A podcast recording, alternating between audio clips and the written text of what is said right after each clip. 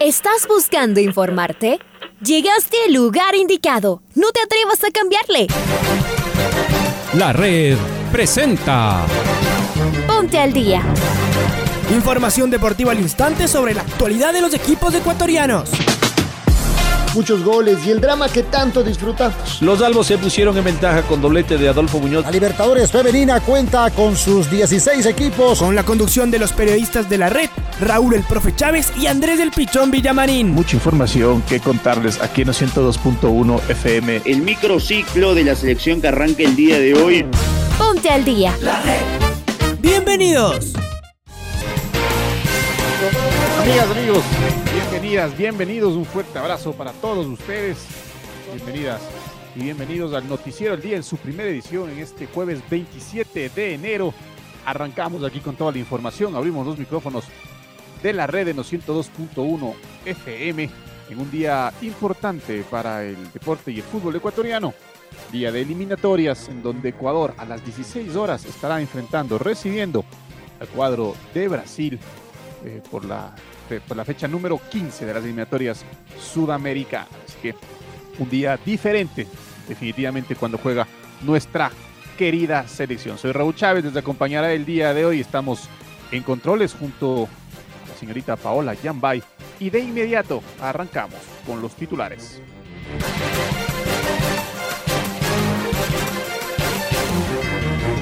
Hoy autorizó el 50% de aforo para el partido de Ecuador contra Brasil. Las eliminatorias sudamericanas continúan hoy. Ocho jugadores de Ecuador tienen una tarjeta amarilla. Su invicto de las eliminatorias ante Ecuador. La selección colombiana de fútbol está presionada por ganar a Perú. Liga Deportiva Universitaria remontó y logró el título de la Copa de Campeones.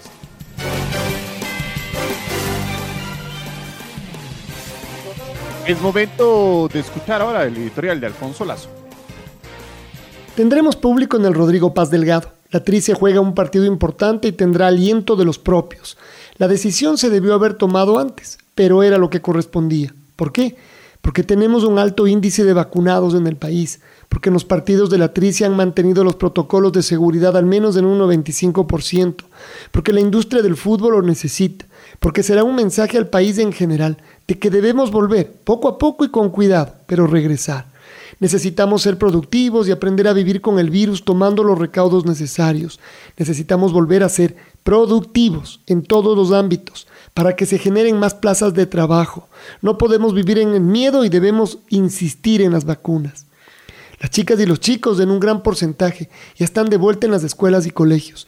Debemos trabajar para que regresen todos. Creo que mucha gente no debe tener chicos cerca, no comprende lo duro que es para los más pequeños el encierro involuntario, el vivir frente a la pantalla, el perder todo contacto cercano con sus compañeros y amigos. No tiene que ver con el amor que le tengan en casa, necesitan socializar como parte importante de crecer. Los países más desarrollados van tirando abajo las restricciones gracias a los altos índices de vacunados. Debemos hacer lo mismo acá. Nadie quiere contagiarse, pero si no logramos esquivar el virus, Siempre estarán las vacunas para evitar complicarnos, pero debemos seguir.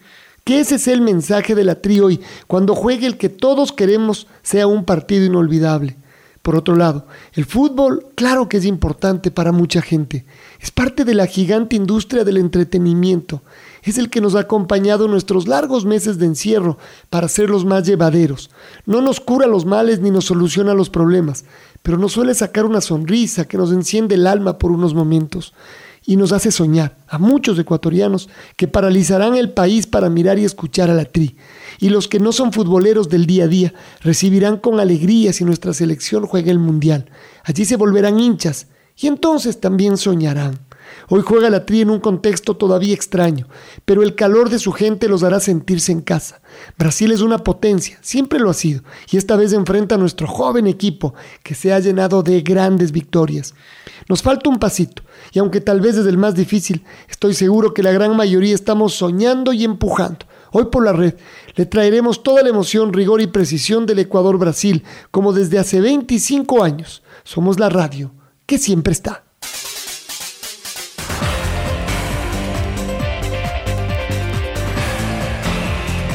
Escuchábamos el editorial y de inmediato comenzamos con el desarrollo de las noticias. El COE Nacional aprobó la solicitud del aforo reducido para el partido de Ecuador versus Brasil que se juega el día de hoy desde las 16 horas en el estadio Rodrigo Paz Delgado. Escuchemos al ingeniero Juan Zapata, presidente del COE Nacional, en un extracto de sus declaraciones.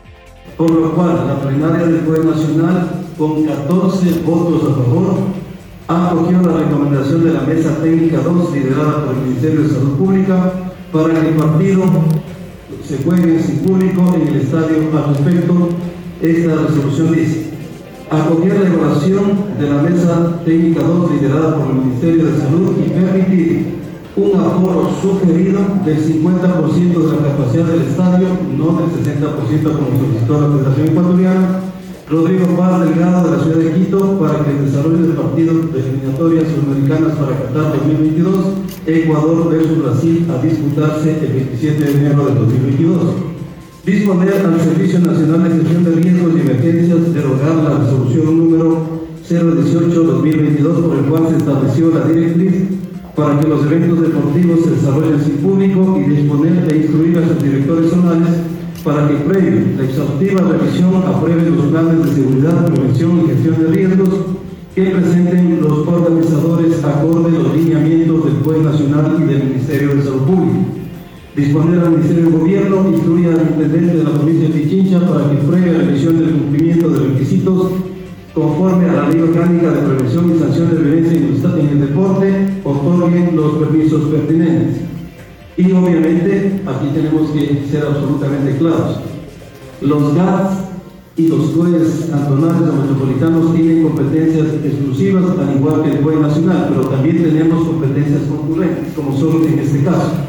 Por lo tanto, también la Federación Ecuatoriana tendrá que sacar los permisos que corresponde al municipio de Quito y el municipio es el que da, el, digamos, la luz verde al aforo definitivo, por eso nosotros llamamos aforo sugerido.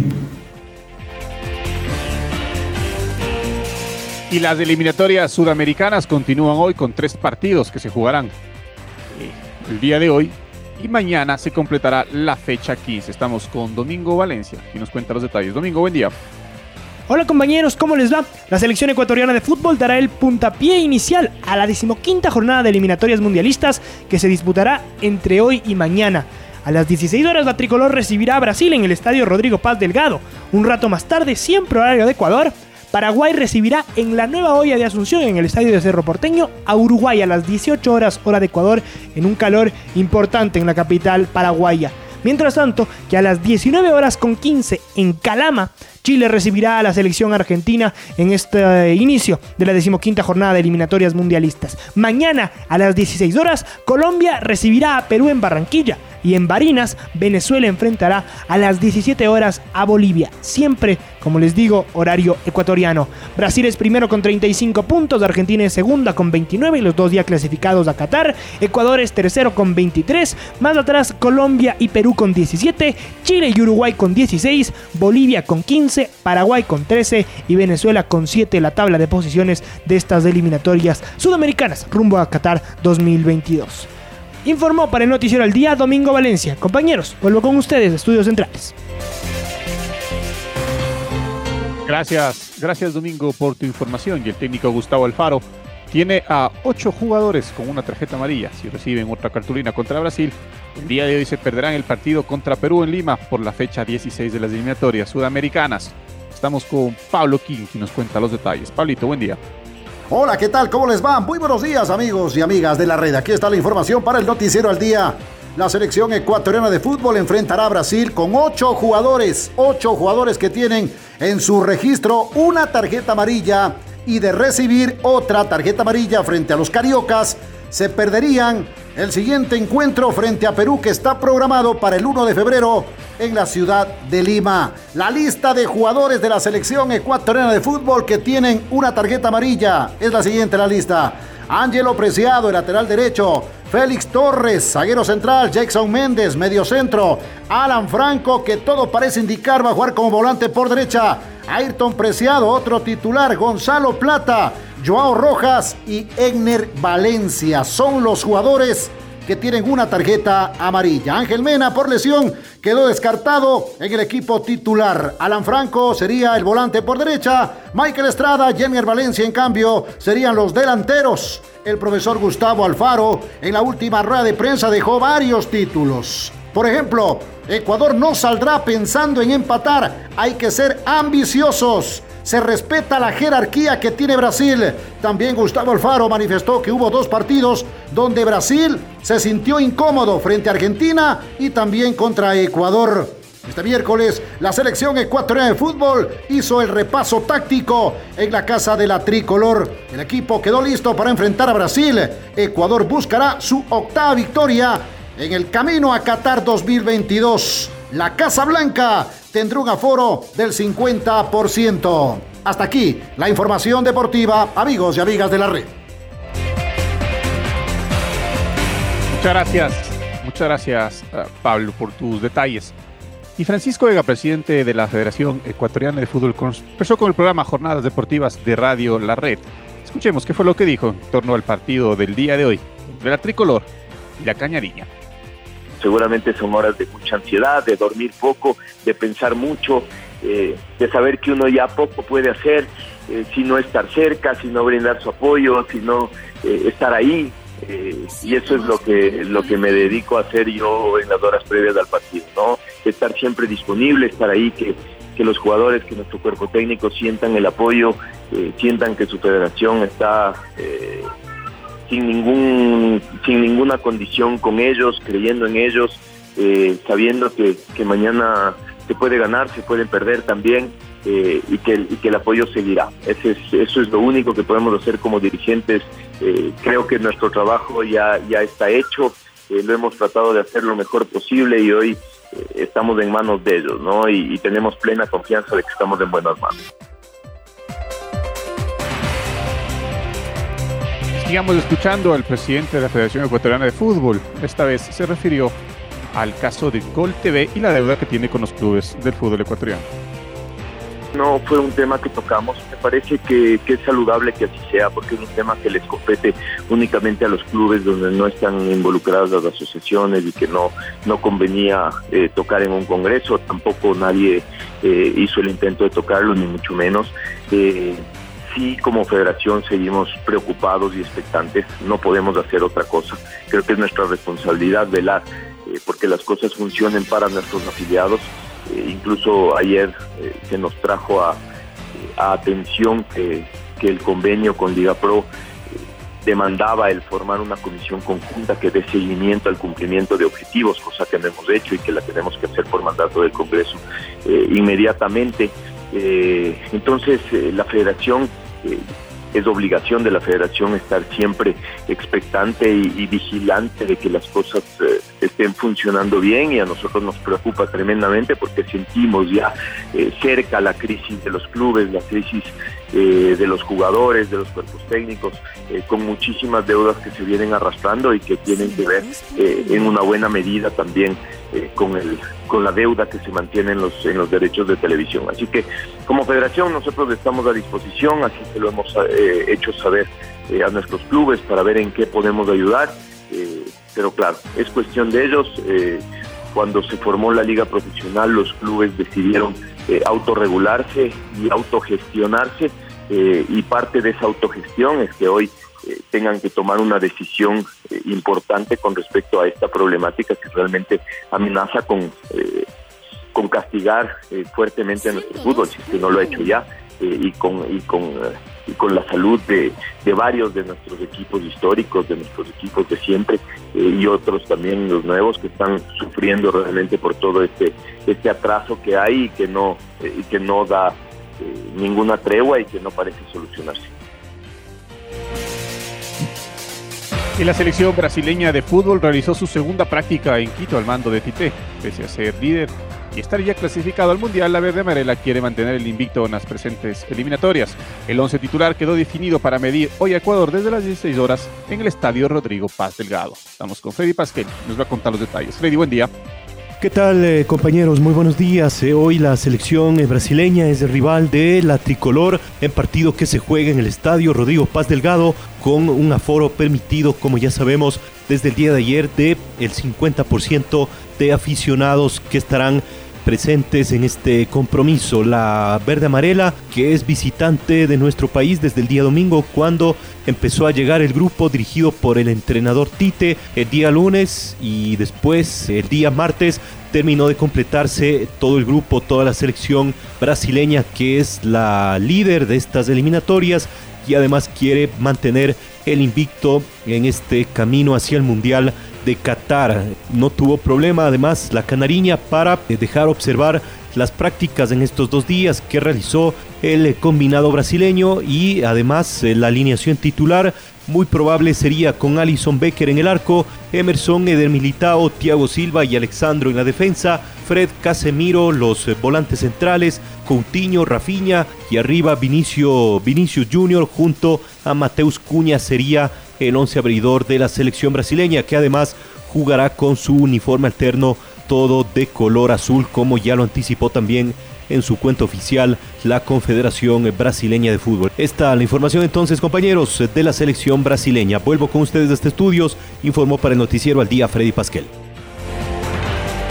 Gracias, gracias Freddy por tu información y es momento de escuchar a Casemiro, el volante que pertenece a los registros del Real Madrid, pieza clave en el esquema de Tite.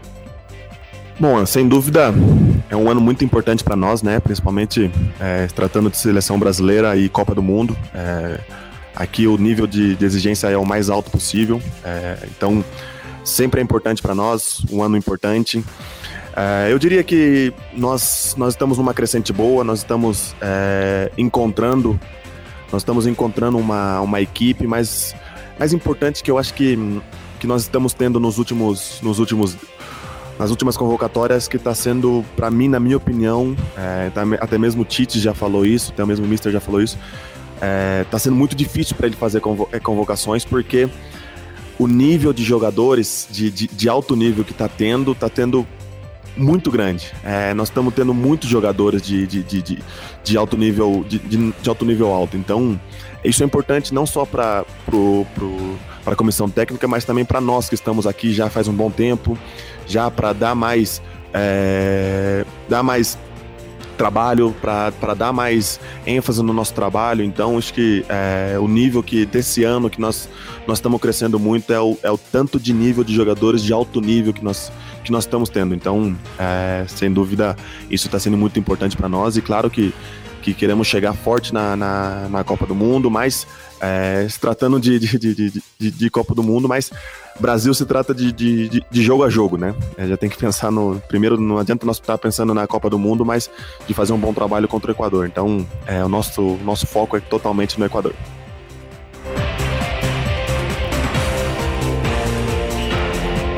El día de mañana, viernes, a las 16 horas, Colombia recibe a Perú por la fecha 15 de las eliminatorias. Los dirigidos por Reinaldo Rueda están presionados por conseguir tres puntos. Saben que enfrentan un rival directo y deben sacar ventaja como locales. Estamos con Luis Quiroz, nuestro compañero, que nos cuenta los detalles. Luchito, buen día. ¿Qué tal compañeros? Un gusto saludarles. La selección colombiana de fútbol recibe este día viernes a partir de las 16 horas a su similar de Perú. La verdad es que la presión es muy fuerte en la selección dirigida por Reinaldo Rueda. Ellos saben que enfrentan a un rival directo y si no consiguen los tres puntos, la eliminatoria se le pone cuesta arriba. ¿Por qué? porque Perú en este momento le está pisando los talones, tiene el mismo puntaje, 17 puntos, lo único que le separa es el gol diferencia. Los dirigidos por Gareca van a quererle a ganar a los cafeteros. Viviremos un partido con mucha intensidad, sin lugar a dudas, en el Metropolitano de Barranquilla. Un abrazo compañeros. Un abrazo Luis para ti también. Es momento de escuchar al volante colombiano Wilmar Barrios. Primordialmente eh, es bueno sentir esa energía desde, afuera de importantes eh, personas como lo es el, pibe. Eh, nosotros desde adentro con, las ganas, ilusión de que podemos brindarle en nuestra casa una alegría a todo el país, eh, que también somos conscientes que necesitamos una victoria en casa. Y nada, estamos preparando eh, lo que será el encuentro frente a Perú. Esperemos eh, que cada uno de los que eh, fueron llegando ya incorporándose llegue en las mejores condiciones. Como quien dice, uno se saque el viaje lo más rápido posible y ya esté listo para lo que quiere el profe y, y, los entrenamientos que, que se van a hacer ante el partido. Bueno, pienso que independientemente de todo eso, seguramente esperemos para este partido que el arco eh, pueda estar abierto tanto como para los delanteros como para los volantes, los defensores, cualquiera tenga la posibilidad ojalá de, de marcar y que podamos ganar. Eh, creo que tenemos una nueva oportunidad eh, donde podemos revertir esa situación y que nada, estamos en casa con nuestra gente, lo importante es, es ganar medio cero, pero ganar eh, para seguir manteniéndonos dentro de esos primeros lugares.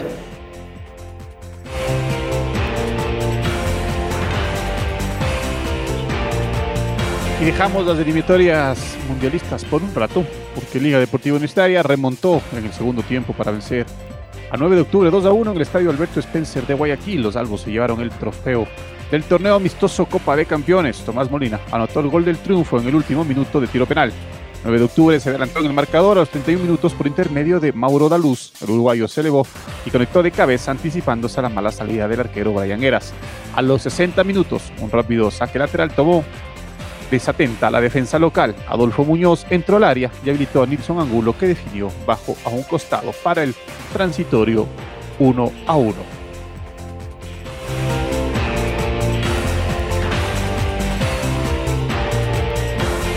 Y es momento de escuchar el gol del recuerdo. El gol del recuerdo.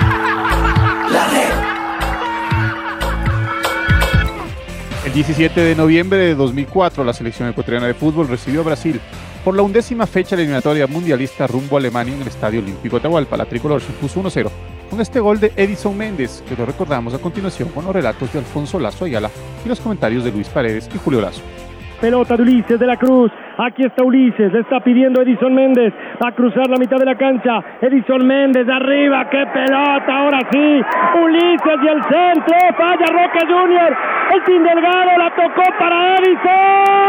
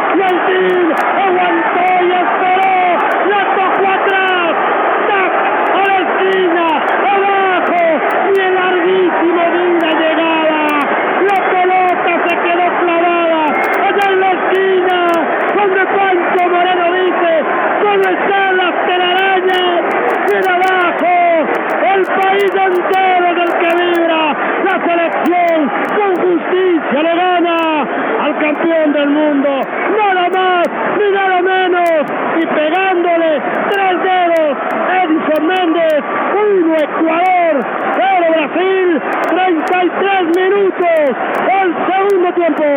Cuando caen las luces de la noche acá, cuando ya no creíamos en el equipo, apareció la luz que le pegó